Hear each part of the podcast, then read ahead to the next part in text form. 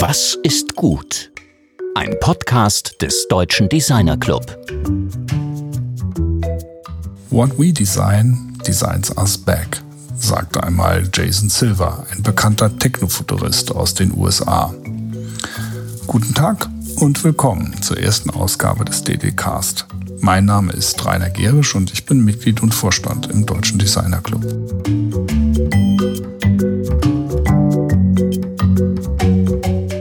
Design, das ist die Botschaft, nimmt großen Einfluss auf unser Dasein und Zusammenleben. Der Ruf nach grundlegenden Veränderungen unserer planetaren Realität indes wird immer lauter. So weitermachen wie bisher geht nicht und wird uns unweigerlich in die nächste Krise stürzen. Also ist gerade jetzt unsere Kreativität gefragter denn je. Was geht? Was kommt? Und was können wir besser machen? Wie können wir Design neu denken? Dazu präsentiert der DDKs des Deutschen Designer Club jede Woche eine starke Stimme. Sie kommt aus allen Sparten des Design, aus angrenzenden Disziplinen, aus Wissenschaft, Wirtschaft und Politik.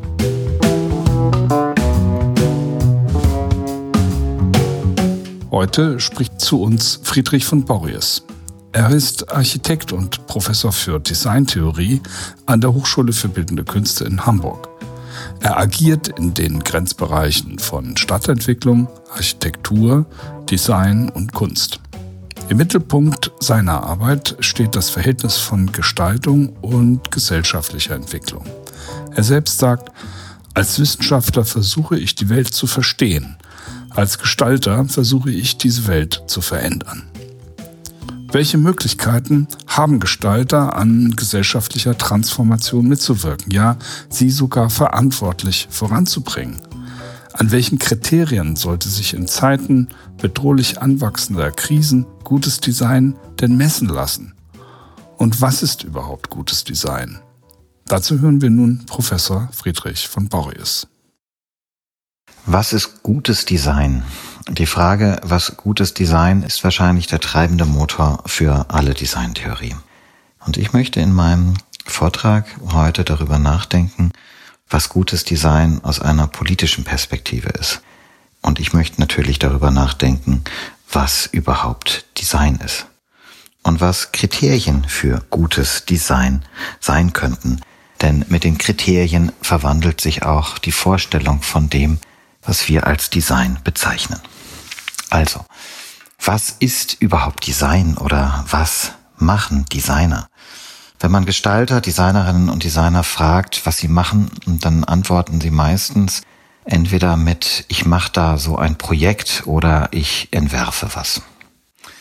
Und wenn man sie dann fragt, was ist dieses Entwerfen, dann bekommt man das meistens beschrieben über den praktischen Vorgang. Das heißt, man hat eine Idee, man zeichnet etwas, man baut vielleicht ein Modell, man merkt, dass das noch nicht so funktioniert, man verwirft es wieder, zeichnet nochmal, ändert was an dem Modell und so weiter und so fort bis zum Prototyp, bis zu dem, was dann fertig ist. Das ist eigentlich in den verschiedenen Disziplinen von Design, Schrägstrich Gestaltung, also von Mode über Produkt bis hin zur Architektur oder gar Landschafts- und Stadtplanung der gleiche oder ähnliche Vorgang.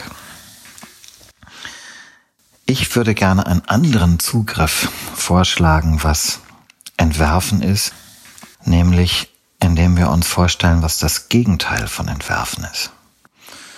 Ein Gegenteil von Entwerfen ist Unterwerfen. Und ein anderes Gegenteil von Entwerfen ist Unterworfen sein.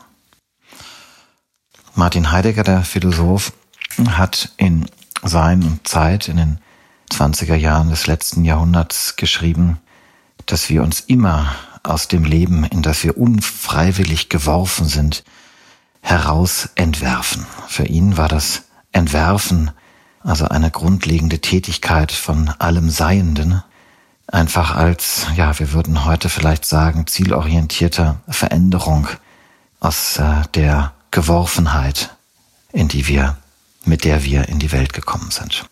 Und der Medienphilosoph Willem Flusser äh, hat es äh, noch präziser formuliert, indem er gesagt hat, das Entwerfen ist das Gegenteil zum Unterwerfen. Und ich glaube, da wird schon die politische Dimension deutlich, dass nämlich das, was wir entwerfen, immer auch ein Versuch ist, die Welt, in der wir leben, in der wir leben müssen, freiwillig oder nicht, zu verändern. Und natürlich versuchen wir es immer zum Besseren zu verändern.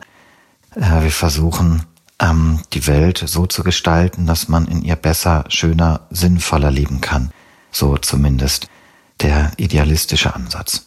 Insofern ist Design immer politisch, weil Design entwerfen kann, es kann befreien, es kann uns äh, einen größeren Möglichkeitsraum eröffnen, aber, und das zeigt ja auch gerade die Design- und Architekturgeschichte der totalitären Regime, Design kann natürlich auch dazu verwendet werden, oder Gestaltung im Allgemeinen kann dazu verwendet werden, zu unterwerfen, uns klein zu halten, uns Angst einzuflößen, Hierarchien auszudrücken etc. Insofern operiert Design immer in diesem Spannungsfeld von Entwerfen und Unterwerfen.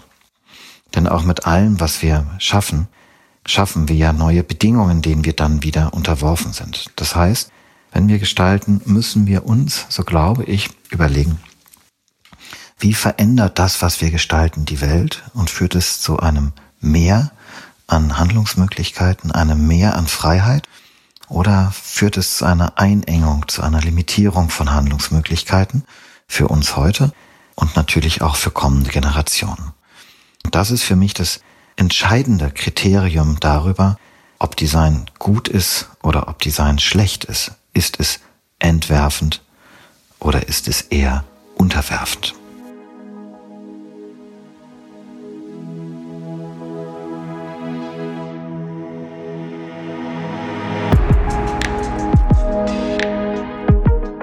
Das ist jetzt natürlich nur ein Kriterium für die Bewertung von Design, eines aus politischer Perspektive. Es gibt natürlich auch noch andere Kriterien für gutes Design, wie zum Beispiel, ist es funktional, finde ich es schön, ist es ökologisch nachhaltig, ist es kostengünstig, ist es fair, sozial und gerecht produziert etc. Aber aus einer politischen Perspektive ist letztlich das entscheidende Kriterium, ob Design entwerfend oder unterwerfend ist, ob es befreit oder ob es uns einengt. Aus dieser Perspektive ist es auch spannend, nochmal zu überlegen, was Design überhaupt ist. Wir haben ja in den letzten Jahren eine große Ausdifferenzierung von Subdisziplinen des Designs oder der Gestaltung äh, erleben dürfen. Ähm, wenn wir auf die Webseiten von Hochschulen äh, schauen, begegnen uns ganz viele Formen von Mediendesign, Kommunikationsdesign, Interaktionsdesign, Informationsdesign, Health Design, Geriatric Design, Universal Design und so weiter und so fort. Äh, uns alle sind die Disziplinen von Industrial Design, Produktdesign, Kommunikationsdesign, Landscape Design, Urban Design etc. bekannt. Ich glaube, dass diese Form von Differenzierung über die Tätigkeit oder den Maßstab des Gestalteten eigentlich nicht zielführend ist, wenn wir zum Kern kommen wollen, was Design, was Gestaltung eigentlich ausmacht. Es ist eigentlich nicht wichtig, ob ich als Modedesigner tätig bin oder als Architekt oder als Produktdesigner, wenn ich mir die vorhin skizzierte Frage nach gutem oder schlechtem Design im politischen Sinne stelle. Ich würde deshalb gerne in den nächsten Minuten eine andere Differenzierung von Design vorstellen wollen.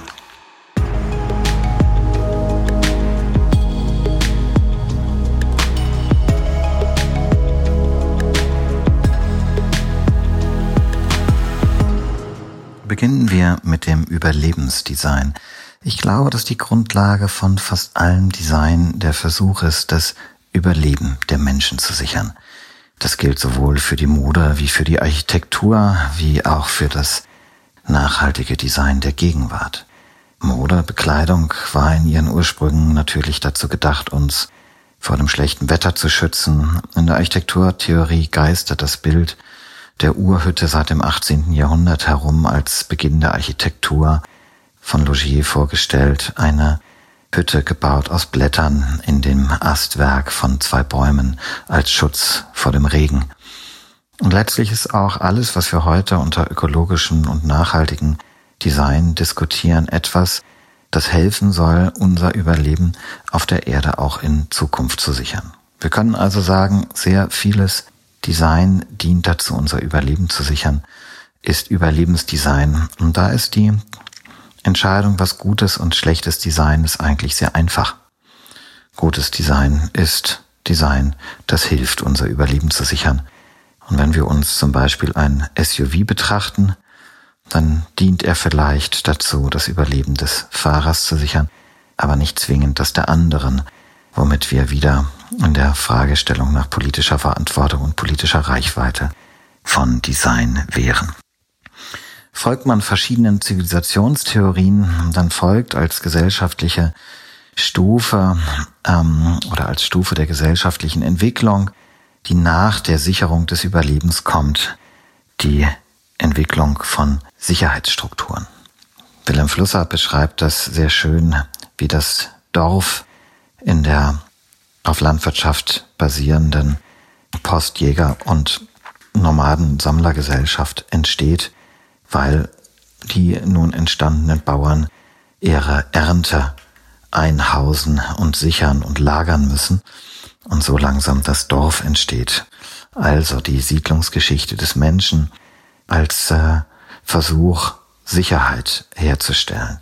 Die Stadt und ihre Stadtmauer als Versuch zu schützen und äh, vielleicht auch nach innen sowas wie Identität herzustellen. Wenn wir uns fragen, was gutes Sicherheitsdesign ist, stellt es sich aus politischer Dimension doch etwas schwieriger dar, weil Sicherheit natürlich politisch normativ sehr stark aufgeladen ist und ich persönlich jemand bin, der nicht daran glaubt, dass man Sicherheit tatsächlich herstellen kann, sondern dass es, äh, dass die Versuche, Sicherheit herzustellen, eher dazu führen, Freiheit einzuschränken. Ich würde deshalb sagen, dass gutes Sicherheitsdesign eines ist, das uns hilft, Unsicherheit auszuhalten. Aber das ist natürlich nur eine Position unter vielen möglichen. Und daran sieht man, dass man die Fragestellungen nach gut und schlecht aus politischer Perspektive genauso heftig und polemisch führen kann, wie wir das aus der Geschichte der Designtheorie in Hinsicht auf ästhetisch, auf funktional, auf praktisch und sinnfällig kennen. Mit dem Bild der Stadt als Prototyp von einem Sicherheitsdesign und der Stadtmauer, die nach äh, außen vor Feinden schützt, aber nach innen auch Identität schafft, kommen wir auch schon zur nächsten Stufe von Design, nämlich dem Gesellschaftsdesign. Ich glaube, dass sehr viel Design sowohl historisch als auch heute dazu dient, Gesellschaftskonfigurationen zu festigen und zu kommunizieren. Das heißt, wenn wir beim Beispiel der Stadt bleiben, die Art und Weise, wie Häuser und Wohnungen gestaltet sind, geben vor, wie sich die Gesellschaft auch verhält, wie die Gesellschaft sich bildet. Wir sehen das auch in der heutigen Stadt, wo die Dominanz hm, von Wohnungen für die klassische Familie völlig vorbeigeht an der gesellschaftlichen Realität von Familien, die getrennt leben. Aber weil das halt kein schönes Bild ist, die Investoren immer noch festhalten an dem klassischen äh, Familienmodell als Voraussetzung für die Gestaltung von Wohnungsgrundrissen. Oder wenn wir in einen anderen Bereich der Gestaltung wechseln, das Kommunikationsdesign, so würde ich sagen, dass das Smartphone, mit dem ich ja auch gerade diesen Vortrag aufnehme, ein typisches Beispiel für Gesellschaftsdesign ist. Vielleicht kann man sogar am Smartphone ganz gut nochmal diese unterschiedlichen oder diesen anderen Zugang zur Definition, was Design überhaupt ist, illustrieren. Wir könnten jetzt das Smartphone betrachten und es nach klassischen ästhetischen Kriterien beurteilen. Liegt es gut in der Hand? Fühlt es sich gut an? Sieht es gut aus? Könnten über die Materialien streiten. Ist das jetzt Glas? Ist das Aluminium? Ist das Kunststoff? Was passiert, wenn es runterfällt? In welchem Verhältnis steht die Schönheit der scharfen Kante zur Bruchgefahr selbiger, wenn das Smartphone herunterfällt? Wir könnten ganz avanciert darüber diskutieren, ob die Materialien recycelfähig sind ob die verwendeten seltenen Erden aus äh, fairer Produktion stammen.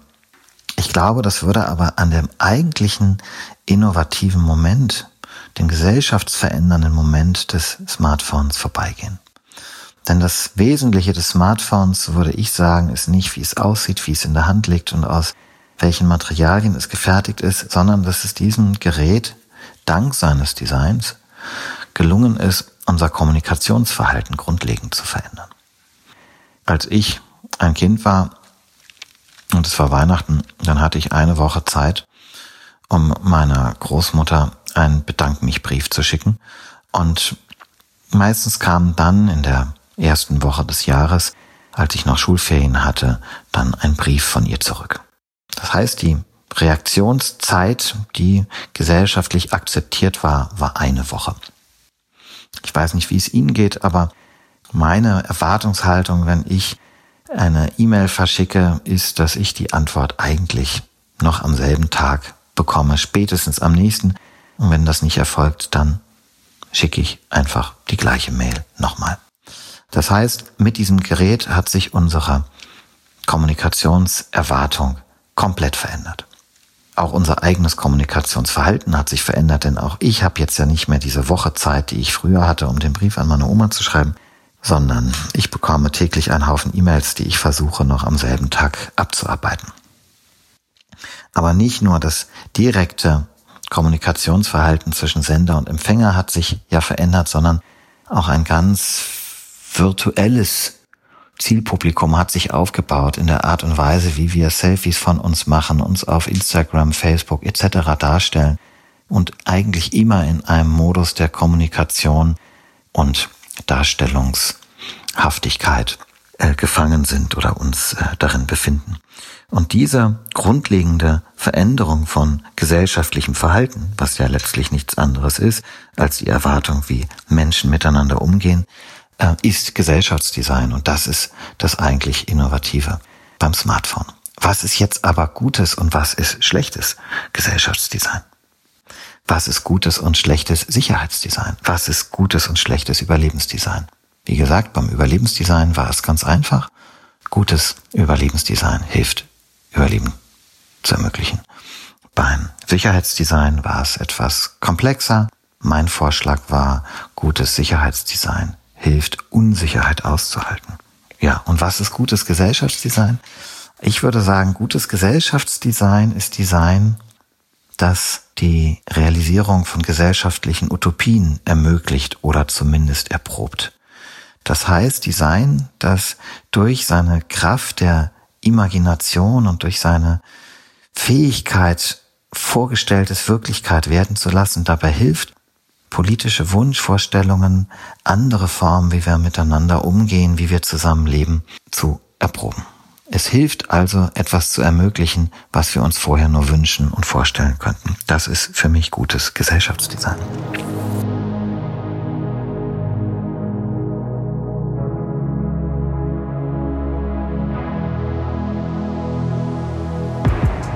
Die letzte Stufe innerhalb dieses, ähm, dieser Abfolge von Designbegriffen wäre für mich das Selbstdesign. Ich finde das einen sehr spannenden Begriff, weil wir bei den bisherigen Begriffen, glaube ich, noch davon ausgehen können, dass es so etwas wie einen professionellen Designer gibt, der für andere arbeitet, während äh, beim Selbstdesign wir alle zum eigenen Designer werden, unabhängig davon, ob wir dafür ein Talent haben und äh, eine Schulung erhalten haben oder nicht. Äh, ich hatte es eben schon beim Smartphone angesprochen, äh, dieses ähm, Moment der Selbstdarstellung, in dem wir natürlich auch zu unserem Selbstdesigner werden. Aber das Selbstdesign reicht ja heute noch viel weiter ähm, von der Prothetik und der Fragestellung, wie wir unsere körperlichen Fähigkeiten vielleicht optimieren durch äh, Gerätschaften, die irgendwann an uns angeschlossen werden, hin zum Mind Enhancement, also der Fragestellung, wie wir unsere Denkfähigkeit vielleicht verbessern durch Medizin oder durch Meditation oder durch autogenes Training. Ähm, die Fragestellung, ähm, wie wir unser Leben verlängern durch gesunde Ernährung, durch Sport. Wir sind in einem ständigen Modus der Selbstverbesserung und Selbstoptimierung, die natürlich auch unserer Gesellschaft, dem Kapitalismus und seinen Wachstumsversprechungen und Erwartungen äh, entspricht. Und dieses Selbstdesign der Gegenwart, dem wir alle unterworfen sind, hat auch etwas Totalitäres. Diesen Zwang, immer besser zu werden.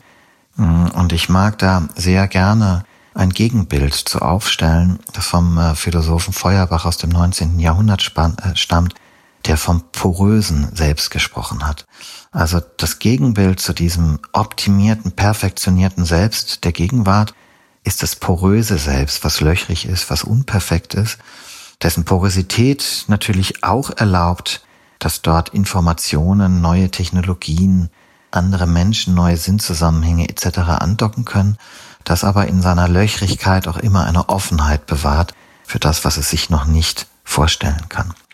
Insofern ist für mich ein gutes Selbstdesign aus politischer Perspektive eines, das dem Selbst Freiheit gibt und es eben nicht den Bedingungen der gegenwärtigen Ökonomie unterwirft. Das wäre sozusagen mein kurzer Umriss, wie man die Definition dessen, was Design ist, anders beschreiben könnte, als in den doch eher über den Maßstab und die Materialität sich abgrenzenden Begriffen wie Architektur, Landschaftsdesign, Produktgestaltung, Interaktionsdesign, also Überlebensdesign, Sicherheitsdesign, Gesellschaftsdesign, Selbstdesign.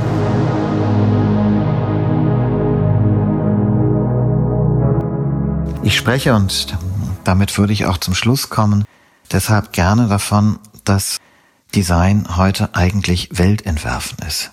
In dem, was ich eben beschrieben habe, zeigt sich, dass wir immer die ganze Welt entwerfen und nicht nur ähm, sozusagen an kleinen äh, Einzelpunkten tätig sind, sondern dass das, was wir machen als Gestalter, als Designerinnen und Designer, als Architektinnen und Architekten, immer kleine Ausschnitte sind von der Art und Weise, wie wir zusammenleben wollen.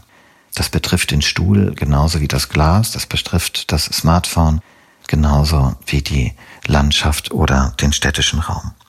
Insofern stellt sich bei diesem Entwerfen von Welt immer die Frage, ist die Welt, die wir gestalten, eine, die den Einzelnen entwirft, ihm mehr Freiheit gibt, oder ist es eine, die den Einzelnen unterwirft und in seinen Lebens-, Handlungs- und Vorstellungsmöglichkeiten einhängt?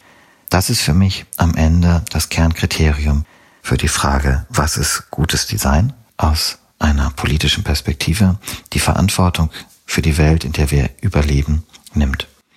Und ich glaube, dass diese Übernahme von Verantwortung gerade für Designerinnen und Designer, für Architektinnen und Architekten heute besonders wichtig ist, weil Gestalterinnen und Gestalter eine ganz besondere Fähigkeit haben, die anderen Disziplinen abkommt. Denn die Welt der Gestaltung ist eine, in der ganz verschiedene Fähigkeiten zusammenkommen. Menschen, die gestalten, können zum einen sich etwas vorstellen, was es noch nicht gibt. Das können ganz viele Menschen nicht. Wissenschaftler können das zum Beispiel meistens nicht. Gestalterinnen und Gestalter haben diese Kraft zur Imagination. Sie haben zweitens eine Vorstellung davon, wie man, und das ist leider heute ja wichtig, sowas auch tatsächlich umsetzt. Finanziell, technisch. Da unterscheidet sich die Welt des Designs von der Welt der Kunst, die ja nicht an einer Umsetzung interessiert ist in dem Sinne, wie das Architekten, Architektinnen und Designer und Designerinnen sind. Äh, man will ja nicht nur den Prototyp bauen, man will ja nicht nur das Haus zeichnen, sondern man will, dass es wird. Das ist eine ganz wichtige Fähigkeit. Und die dritte, die ja auch etwas Gefährliches hat, ist das, was ich die Kraft der Verführung nenne. Anders als Wissenschaftlerinnen und Wissenschaftler wissen gute Gestalter und gute Gestalterinnen, wie man überzeugt, wie man begeistert, wie man verführt. Vielleicht sogar manchmal, wie man manipuliert, wie man etwas darstellt, dass es noch besser aussieht, als es später werden wird. Ich glaube, wir alle kennen diese Tricks. Und wenn man diese drei Bereiche, diese Fähigkeiten, also die Kraft der Imagination, das Wissen um technische und finanzielle Machbarkeit und die Fähigkeit, Begierden und Wünsche zu wecken und andere zu verführen, zusammennimmt, dann glaube ich, hat man eine Disziplin vor Augen, die sehr viel erreichen kann. Sehr viel Gutes und sehr viel Schlechtes. Und ich hoffe, dass ich in diesem Vortrag ein paar Kriterien, ein paar Anregungen, ein paar Denkanstöße gegeben habe, wie wir sicherstellen können, wie wir diskutieren können, wie wir Kriterien entwickeln können, um zu entscheiden, was Gutes Design ist. Vielen Dank für Ihr Zuhören.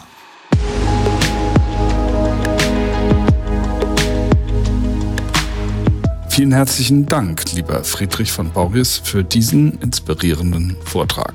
der unseren Blick schärft für die politische Tragweite des Designs. Wir sind alle verantwortlich für das Entwerfen von Welt und können entscheiden, unsere Lebensbedingungen gerecht, sozial und mit Respekt vor der Natur zu gestalten.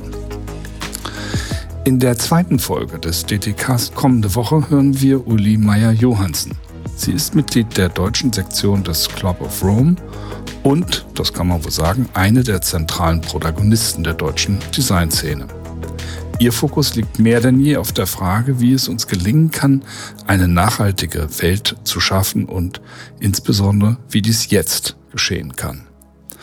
Alle DDcast-Folgen findet ihr in den DDC Instagram und Facebook Accounts und natürlich auch auf Spotify, Soundcloud und in der Apple Podcast Mediathek. Danke sehr herzlich fürs Zuhören. Wir wünschen euch eine ideenreiche Woche. Eure DDcast Redaktion.